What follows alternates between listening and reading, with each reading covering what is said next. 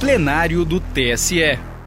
O plenário do Tribunal Superior Eleitoral confirmou a ocorrência de fraude à cota de gênero praticada pelo Partido Renovador Trabalhista Brasileiro, PRTB, envolvendo duas candidatas fictícias ao cargo de deputado estadual nas eleições gerais de 2022 em Mato Grosso do Sul. A decisão referendou acórdão do Tribunal Regional Eleitoral do Estado. Acompanhe o julgamento. Chama a julgamento o item 2 da pauta recurso ordinário 0601 822 Campo Grande, Mato Grosso do Sul, de relatoria do ministro Raul Araújo. Aqui, recurso ordinário interposto contra acórdão regional que julgou parcialmente procedente a ação de investigação judicial eleitoral ajuizada por fraude à cota de gênero nas eleições de 2022. A pedido eh, de sustentação oral, presentes eh, no plenário Dr. Bruno Marques Maia, que falará pelo recorrente, pela recorrente, Camila Monteiro Brandão, o Dr. Israel Nonato da Silva Júnior, que falará pelo recorrente Rafael Brandão Escaquete Tavares, e o Dr. Tiago Paz de Andrade Banhos, que falará pelo recorrido Paulo Roberto Duarte. Indago aos senhores advogados e dispenso a leitura do relatório. Então, passo a palavra inicialmente para a sustentação oral ao Dr. Bruno Marques Maia, pelo tempo regimental de até 10 minutos. Excelentíssimo senhor presidente, ministro Alexandre de Moraes, por meio de quem cumprimento os demais ministros e ministras dessa Igreja Corte, o membro do Ministério Público aqui presente, já cumprimentando e parabenizando pelo cargo que vem ocupar, os demais colegas desta casa e também os servidores que brilhantemente nos auxiliam no dia de hoje.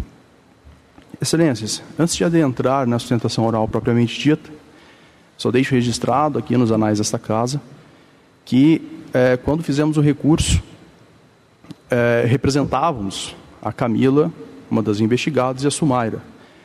É, em julho do, do, ano passado, recebemos um termo de revogação da senhora Sumaira, que foi juntado aos autos, e após esse termo de revogação, já manifestamos duas vezes, é, chamando atenção para a situação de irregularidade de defesa técnica. E viemos a sustentação agora, mais uma vez, reforçar essa questão. Motivo pelo qual acreditamos que o processo não está lapidado o suficiente para vir a plenário e pedimos a retirada de pauta caso seja atendido. Mas, adentrando especificadamente a sustentação oral propriamente dita, que faço neste momento em defesa da senhora Camila, que é uma das investigadas. É, primeiro, coloco-me favorável às posições que este tribunal vem adotando com relação às cotas de gênero nas ações de investigação eleitoral. É uma ação muito importante essas ações afirmativas que Vossas Excelências vêm com o passar do tempo adotando posições cada vez mais rigorosas com relação aos casos. Mas os casos que nós trazemos aqui, principalmente este aqui, ele diverge dos demais ao nosso sentir. Isso porque não estamos falando aqui, primeiramente, de um grande partido. Estamos falando aqui do PRTB de Mato Grosso do Sul, que foi um partido que não utilizou verba pública na campanha dos seus candidatos. A chapa que está sendo questionada aqui, que era de deputado estadual, possuía 25 candidatos certo? E aqui permitam-me a entrar na, na, situação fática, pois estamos em recurso ordinário, segunda instância, fazendo a participação do TSE. Então, havia uns 25 candidatos na chapa. Dos 25, oito eram mulheres, preenchendo ali dentro do DRAP a cota de gênero. 11 candidatos, vejam, 11 candidatos não usaram um real não usaram um real. Entre esses 11 candidatos, as duas investigadas, Camila e Sumaira. Tudo bem? E vejam, houve posteriormente um indeferimento das candidaturas da senhora Camila e da senhora Sumaira, que levou o Partido União Brasil a ingressar com um pedido de cassação da chapa levando a crer uma fraude no momento da realização do DRAP, um conluio, como se o partido soubesse de esse, desse indeferimento no momento futuro e já era possível prevê-lo. Mas veja, dos requisitos das, das, decisões desta corte a respeito de candidaturas fantasmas, nenhum encontra-se preenchido. Veja, Votação zerada ou pífia. As candidatas não foram para a urna porque as, as candidaturas foram indeferidas. Ausência de movimentação financeira. Volto a dizer, não só elas, mas 11 candidatos da chapa tiveram movimentação zerada. Inclusive elas que tiveram a candidatura indeferida. Parentesco contra o candidato do partido, elas não possuem qualquer parentesco com ninguém do partido. Inclusão tardia da candidatura. Observem que não foi uma substituição posterior com intuito fraudulento, o nome delas estava no DRAP. E, por fim, inexistência de atos efetivos de campanha. Ora, o processo está recheado de provas de campanha das candidatas. A candidata Camila, falando especificadamente dela, nós temos os dados do cadastro eleitoral e filia, consta aqui, vejam, inexistência de inelegibilidade, não havendo previsão de que o partido tivesse ciência disso. Da mesma forma, datado, documento datado nos autos dia 12 de agosto. Não havia qualquer motivo para desconfiança. Outra situação também, consta aqui provas em redes sociais de campanha, onde pedindo voto para si, jamais para outra pessoa. Temos ainda um podcast que em pré-campanha a senhora Camila participou e disse no dia 11 de agosto Abre aspas. E a partir de agora, a gente vai tentar fazer isso através de política, né? Que é buscar fazer a lei se cumprir, buscar fazer o correto para a população, porque a política se faz para o cidadão, se faz para os nossos iguais e não para nós mesmos. Então, entro hoje, estreando na política para dar o meu melhor, para dar o melhor como cidadã e como pessoa de bem. Isso aqui é declaração de quem colocou o nome fraudulento no DRAP, esse, esse advogado entende que não.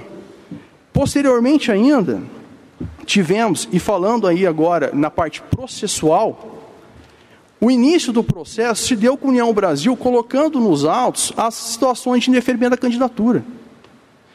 Pediram, fizeram um pedido liminar, uma tutela, que foi negada pelo relator, justamente falando que não havia probabilidade de direito, que não havia provas de qualquer fraude. Segue aqui o voto. Não há elementos suficientes para a demonstração da probabilidade do direito invocado, e despeito do esforço argumentativo dos autores dos elementos apresentados juntamente com a inicial. Veja que o mencionado indeferimento das candidaturas femininas é dado objetivo, tendo ocorrido, sendo possível sua verificação, mas a fé imputada aos réus não.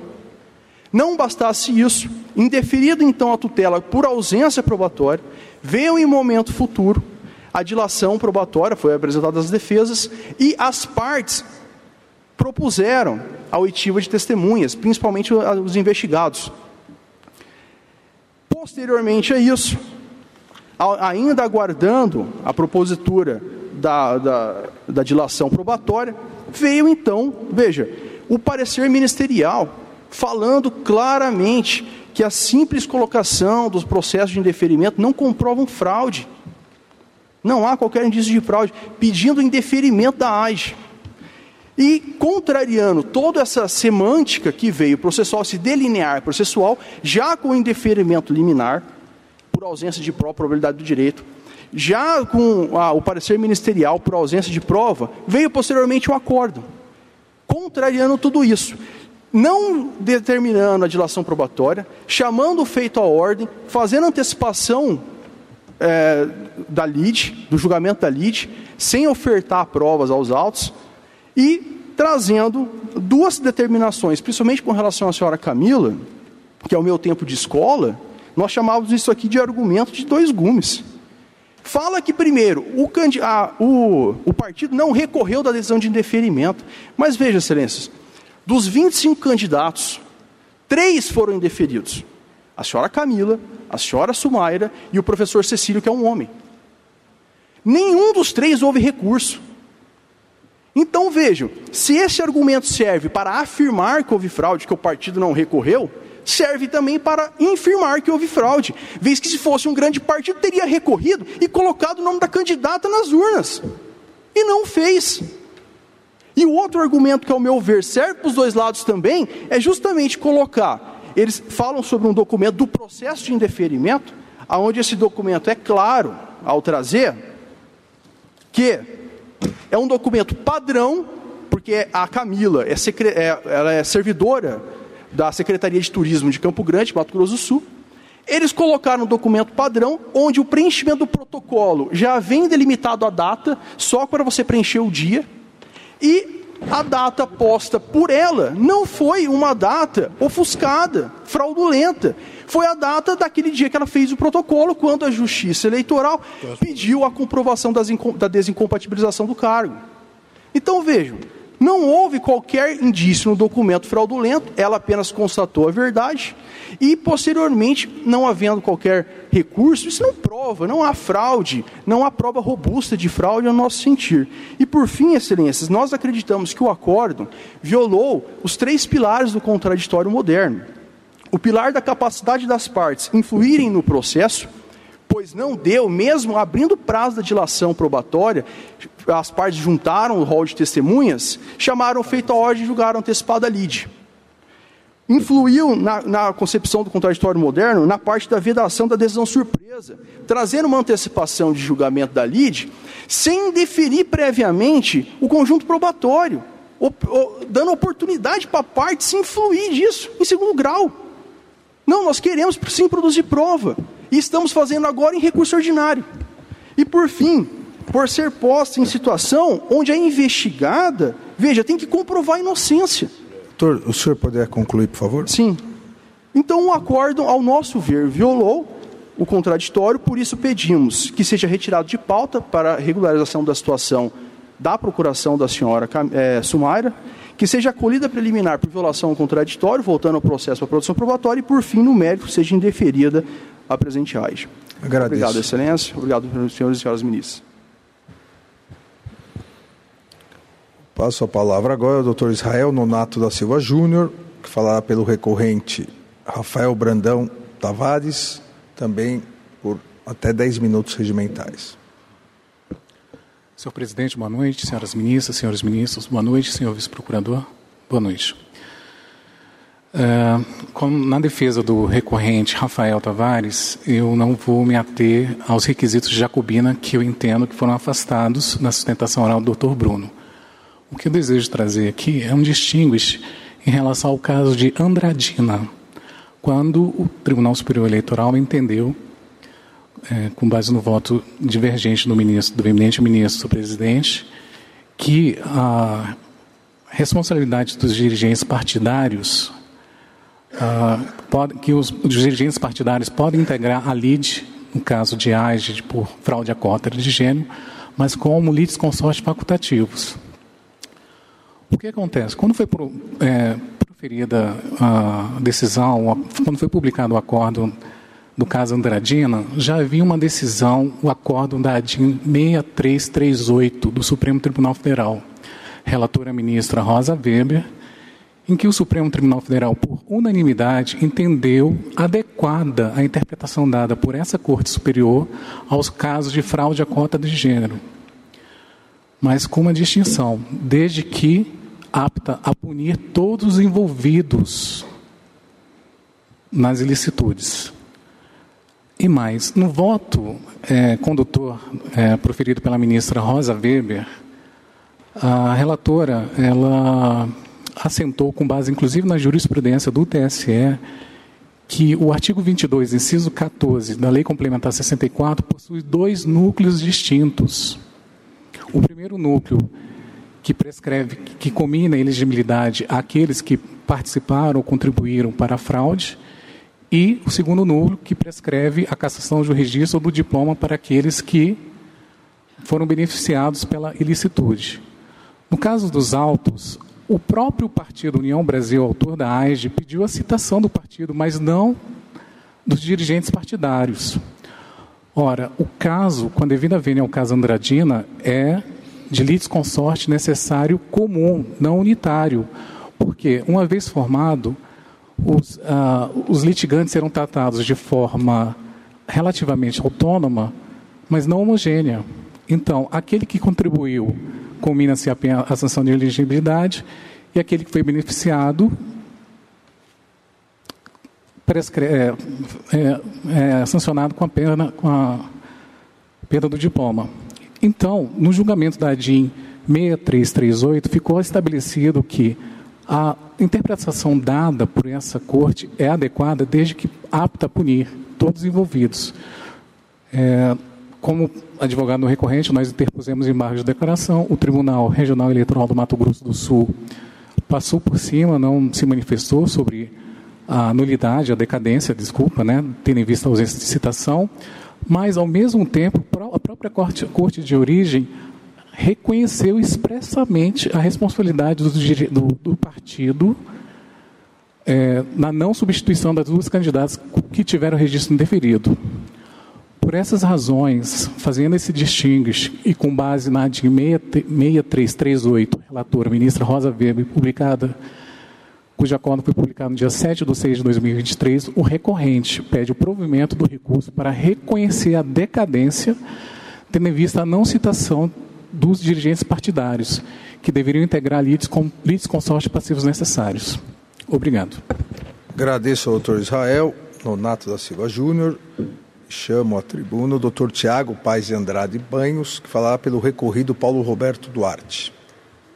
Excelentíssimo senhor ministro-presidente Alexandre de Moraes, excelentíssimo relator, ministro Raul Araújo, excelentíssimas senhoras ministras, excelentíssimos senhores ministros, nobre representante do Ministério Público, pretendo ser breve na apresentação dos argumentos de hoje.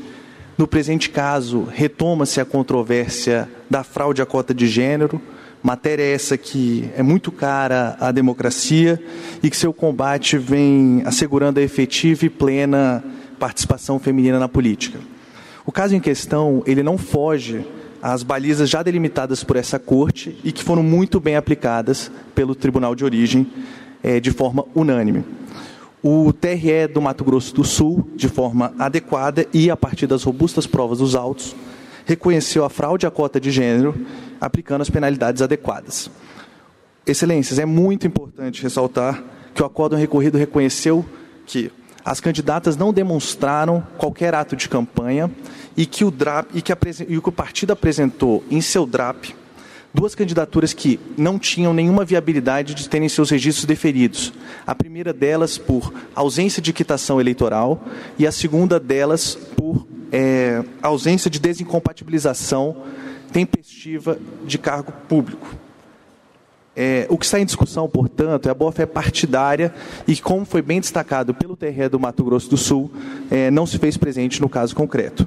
A situação ela se torna ainda mais flagrante quando se observa que os indeferimentos de, dos registros de candidatura transitaram em julgado sem qualquer recurso por parte dos recorrentes e, além disso, é, os registros de candidatura foram deferidos logo no início da campanha e que, e que a agremiação tinha totais condições para substituir tais candidaturas e não assim procedeu. Nesse ponto, eu gostaria de citar trecho do parecer proferido pelo então vice-procurador-geral da República, doutor Paulo Gonier, que é bem, ele opinou pelo desprovimento do dos recursos ordinários por configuração da, da fraude à cota de gênero. E o então vice-procurador-geral eleitoral, ele aponta que se o partido tem a oportunidade, diante da perda da candidata, para suprir a cota, suprir a cota exigida e não, e não o faz, apenas enfatiza o comportamento doloso contra a margem imposta por lei de participação feminina na disputa.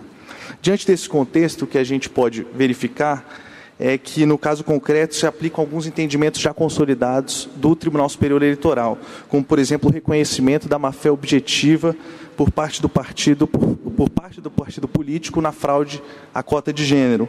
O recurso especial eleitoral é 0600 00108 de relatoria do ministro Alexandre de Moraes, de Belém do Pará, também aplica-se a falta de desincompatibilização tempestiva, um recurso especial eleitoral de relatoria do ministro Benedito Gonçalves, de Lagedo, em Pernambuco, e também a inação partidária ante a renúncia ou indeferimento de candidaturas femininas, um recurso especial eleitoral de Santa Isabel do Pará, de relatoria também do ministro Benedito Gonçalves, e por fim o comportamento partidário doloso ao não se substituir candidata para suprir cota exigida, um, um agravo em recurso especial eleitoral de relatoria do ministro Alexandre de Moraes, também de Belém do Pará.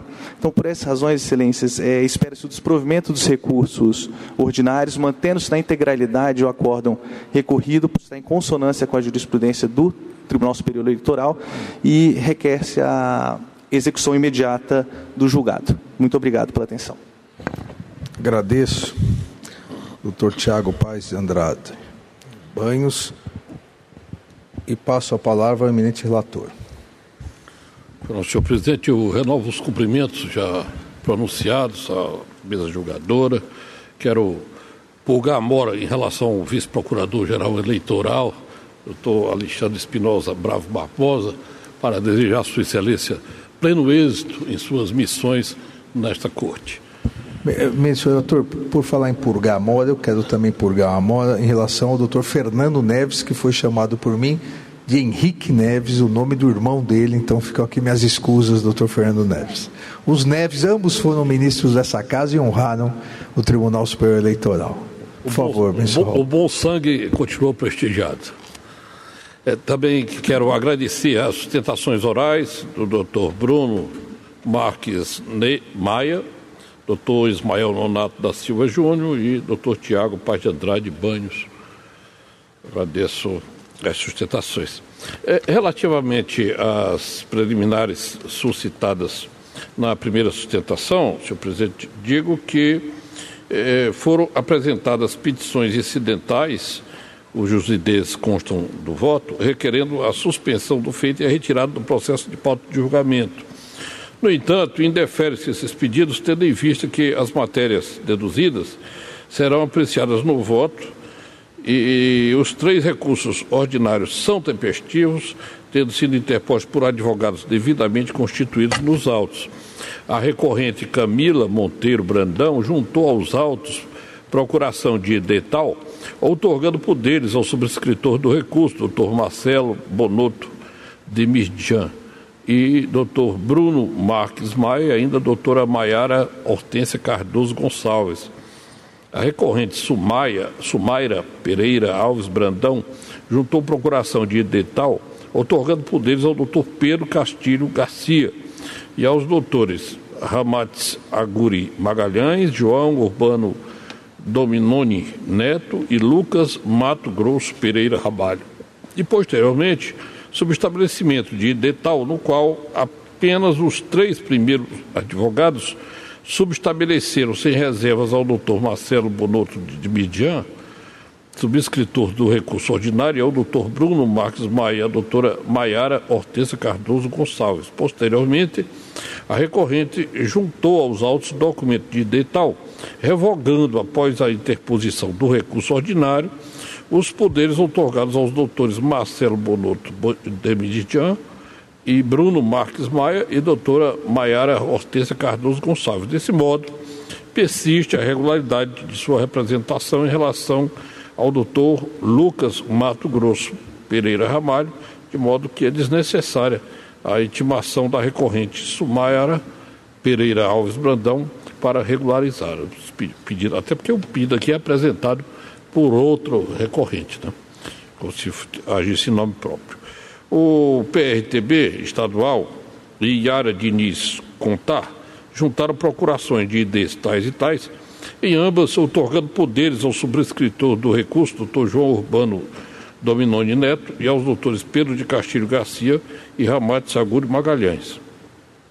Por sua vez, a recorrente Rafael, o recorrente Rafael Brandão Escaguete Tavares juntou procuração de ID tal, otorgando poderes aos doutores Marcelo Bonotto de Mirjan e Bruno Marques Maia e doutora Maiara Hortência Cardoso Gonçalves, subestabelecimento de destal com reserva de poderes ao doutor Alexandre Barros Padilhas e, posteriormente, subestabelecimento de detal no qual os, advogados, os quatro advogados mencionados subestabeleceram, sem reserva, os poderes ao doutor Israel Nonato da Silva Júnior, subscritor do recurso ordinário, apresentou sustentação, e a doutora Cristiane Araújo de Oliveira. Assim, consoante afirmada a Loures, verifica-se a regularidade da representação processual dos recorrentes. Quanto ao pedido de retorno dos autos do processo para nova manifestação da doutora Procuradoria-Geral Eleitoral, indefere também esse pedido, que é formulado por Rafael Brandão e Camila Monteiro Brandão, de retorno dos autos para nova manifestação da douta Procuradoria, consoante ser disso, o parecer emitido pela PGE não vincula o julgador razão porque não há sentido na devolução dos autos do processo para nova manifestação. Quanto à alegada inviabilidade de conhecimento dos recursos ordinários por inobservância do princípio da dialeticidade, dialeticidade afasta-se a alegação arguída em contra-razões aos recursos ordinários de inobservância dos princípios da dialeticidade, porquanto as razões recursais combatem os fundamentos do acordo recorrido de modo que não há óbice ao conhecimento das resignações. Dito isso, passa-se a análise das razões recursais de forma a permitir melhor compreensão da controvérsia. É, a partir desse ponto, eminente presidente, eu passo ao resumo que apresenta a Vossas Excelências, pois o voto é muito extenso e esteve já previamente disponibilizado a todos. Ótimo. É, o, o, o, ministro Floriano parece que quer, gostaria que eu lesse o, o voto às inteiras. O ministro Floriano tem um voto um pouquinho maior, ele vai voltar depois. A petição inicial não é inepta quanto. A, primeiro, analisamos a, as alegações de nulidades processuais objetos dos recursos ordinários. A petição inicial não é inepta quanto às hipóteses descritas no artigo 330, parágrafo 1 do Código de Processo Civil, não ficaram evidentes, mormente porque traz a causa de pedir próxima, fundamento jurídico, e rebota os fatos, contendo pedido certo e determinado é inviável o conhecimento de alegação de nulidade do julgamento ao argumento de ser nulo o voto proferido por juiz do TRE, da classe dos advogados, que exerceria função incompatível com o exercício da magistratura eleitoral, tendo em conta que a matéria não foi suscitada no momento oportuno. Isso é, quando opostos os embargos de declaração na Corte Regional tratando-se de inovação de tese recursal sobre a qual não se instauraram o contraditório e ampla defesa. O Tribunal Superior Eleitoral já assentou que, se não debatida a tese na instância de origem, reconhecê-la mesmo em recurso ordinário implicaria supressão de instância, precedente com o eminente ministro Maria Tereza de Assis Moura. O TSE já decidiu que, na linha do artigo 278 do Código de Processo Civil, a nulidade dos atos deve ser alegada na primeira oportunidade em que couber a parte falada nos autos, sob pena de preclusão, ao passo que não se admite transpor instâncias para somente então arguir a nulidade e verdadeiro armazenamento tático, citando precedente com o eminente ministro Benedito Gonçalves, que trata-se então de argumentação seródia, produzida após o julgamento.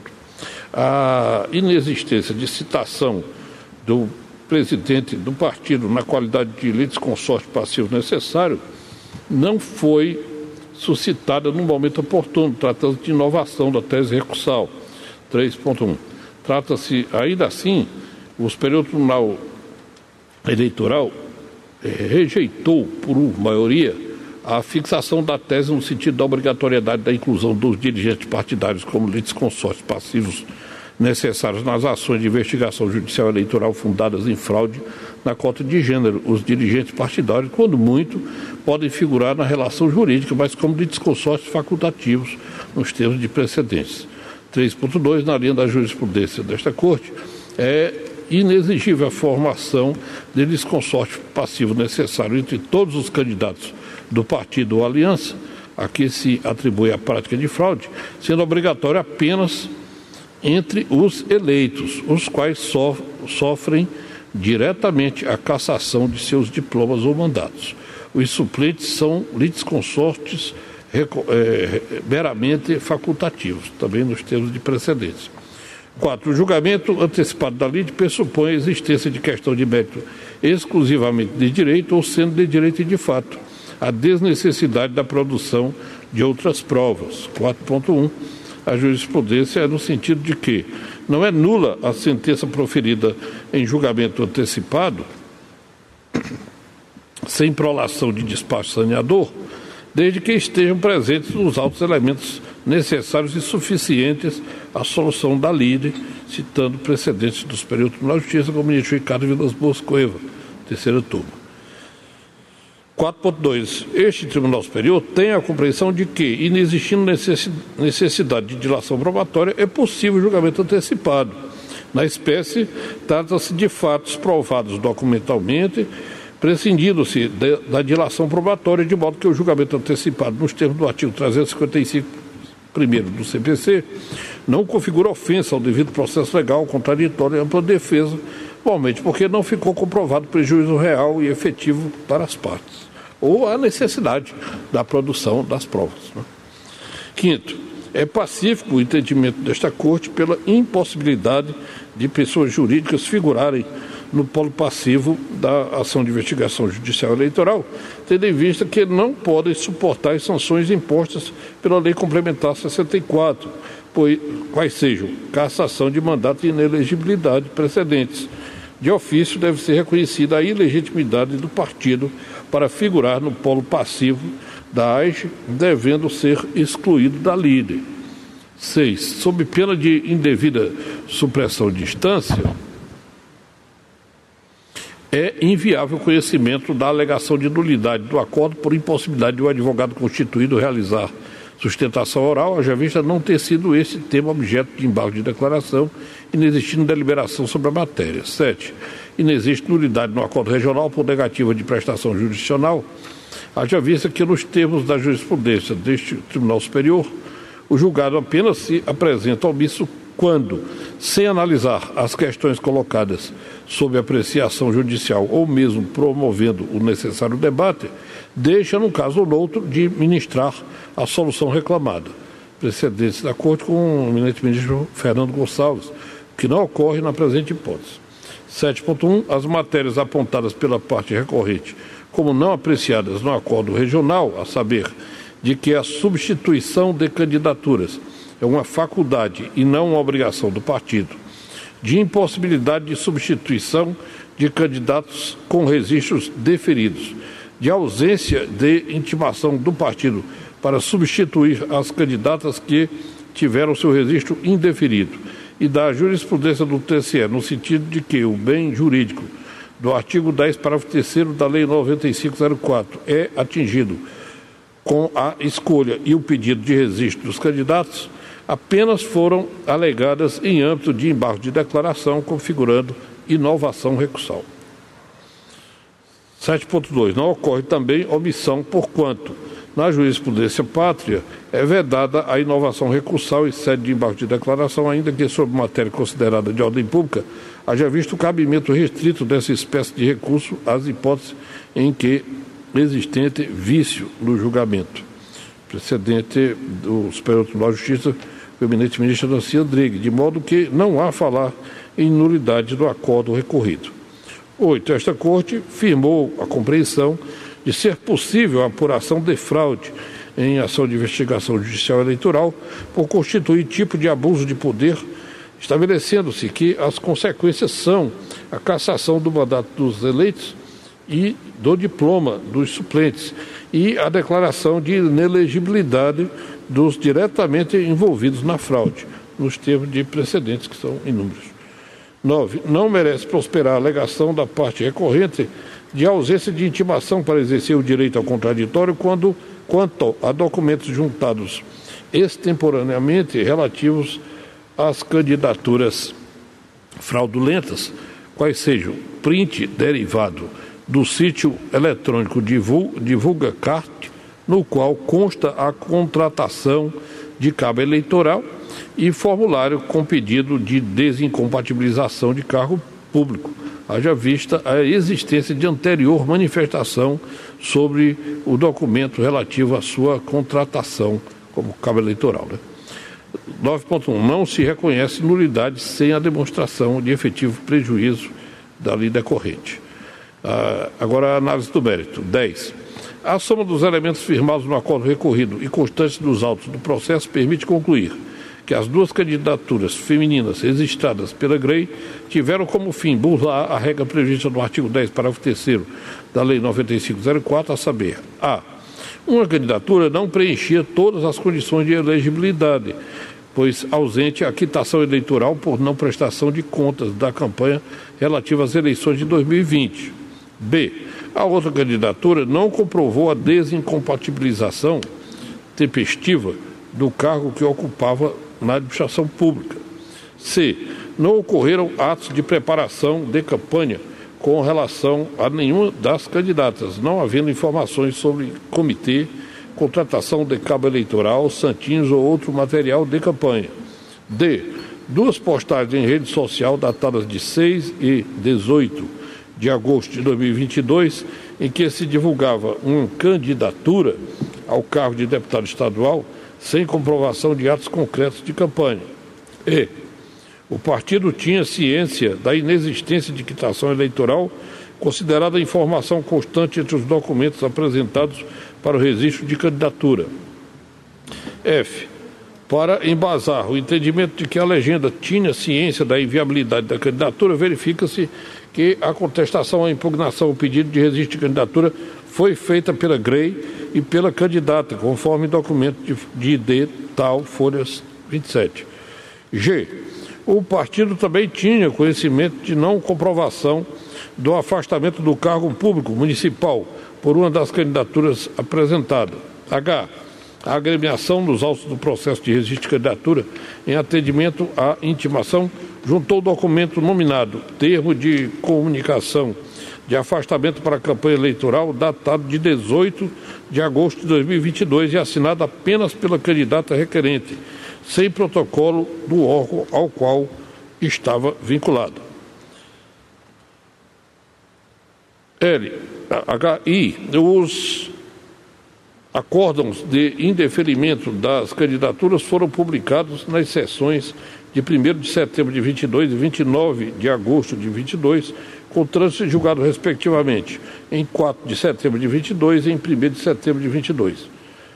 J. Não foram interpostos recursos dos acordos regionais em que se indeferiram os registros de candidaturas. K. Embora não tenha ocorrido intimação para substituição das candidaturas, o partido, ciente da inviabilidade delas, conforme mencionado a Alhures, não substituiu as candidaturas femininas indeferidas, ainda que existente tempo hábil para tanto.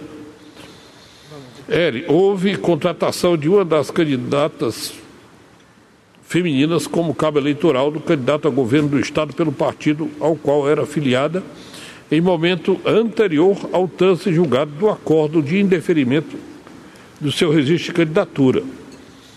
M. Existência de prestação de contas zerada. 10.1. Consoante já decidiu este Tribunal Superior, ao se julgar o DRAP, não se analisa o mérito de cada um dos registros para aferir as condições de elegibilidade e a falta de inelegibilidade, mas apenas se verifica a regularidade dos documentos do próprio partido, no termo de, nos termos de precedente que indicam com o eminente ministro Luiz Roberto Barroso. O que afasta a alegação recursal de que o processamento do DRAP seria o momento para a análise do cumprimento da cota de gênero. O Tribunal Superior Eleitoral assentou que a interpretação dos dispositivos atinentes à promoção de igualdade de gênero deve ser feita de modo a conferir máxima efetividade ao princípio da igualdade, o que da espécie consiste em levar em conta o número de candidaturas efetivamente requeridas, sem decotar desse total a candidatura fictícia, nos termos de precedente da Corte, o eminente ministro Floriano de Azevedo Marques. 10.3. O entendimento desta Corte Superior de que as agremiações partidárias, como pessoas jurídicas essenciais à realização dos valores democráticos, devem se comprometer ativamente com a concretização dos direitos fundamentais, são dotados de eficácia transversal mediante o lançamento de candidaturas femininas juridicamente viáveis, minimamente financiadas e com pretensão efetiva de disputa. Nessa linha, salientou ainda que, caso venha a ser questionada a candidatura, o partido deve, se ainda viável a substituição nos autos do DRAP, fazer as adequações necessárias à, promoção, à proporção mínima de candidaturas masculinas e femininas, não fazendo, a tempo e modo, as candidaturas femininas juridicamente inviáveis ou com razoável dúvida sobre a sua viabilidade podem ser consideradas fictas para fins de apuração de alegada fraude ao dispositivo ao disposto no artigo 10, parágrafo 3 da Lei 9.504 de 97 citando outro precedente da Corte com o eminente ministro Floriano de Azevedo Marques.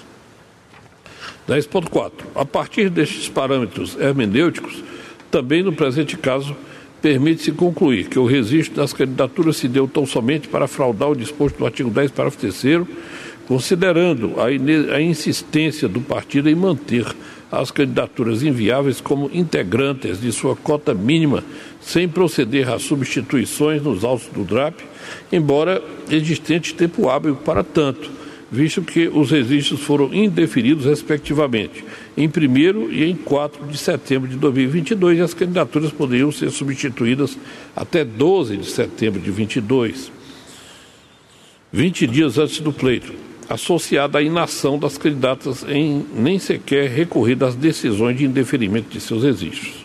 10.5. Consoante tem reconhecido esta Corte, admite-se, portanto, que a má-fé na formação da chapa proporcional seja revelada com base em comportamentos posteriores do partido e das candidatas que, tomados em conjunto, evidenciem nunca ter havido interesse real na viabilidade das candidaturas femininas precedente com o eminente ministro Benedito Gonçalves. Com a apreciação dos recursos, fica prejudicado o agravo interno, objetivando a reforma da decisão que indeferiu o pedido de efeito suspensivo. Então, conclui-se não se concluído, não se conhece do recurso quanto ao partido, por força de sua inelegibilidade, e nega-se ilegitimidade e nega-se provimento aos recursos ordinários interpostos pelos demais recorrentes, julgando prejudicado, por conseguinte, o agravo interno. O voto, Excelência. Agradeço, eminente relator, que não conheceu do recurso em relação ao recurso ajuizado pelo PRTB, em virtude da sua ilegitimidade, negou provimento aos recursos ordinários interpostos, julgando prejudicado o agravo interno. Há alguma divergência? O tribunal, por unanimidade, indeferiu os pedidos eh, de adiamento e, no mérito, também por unanimidade, não conheceu do recurso do PRTB e negou provimento aos demais recursos ordinários, julgando prejudicado o agravo nos termos do voto do relator. Para mais informações, procure no site tse.jus.br pelo recurso ordinário 0601822264. Justiça Eleitoral, a voz da democracia.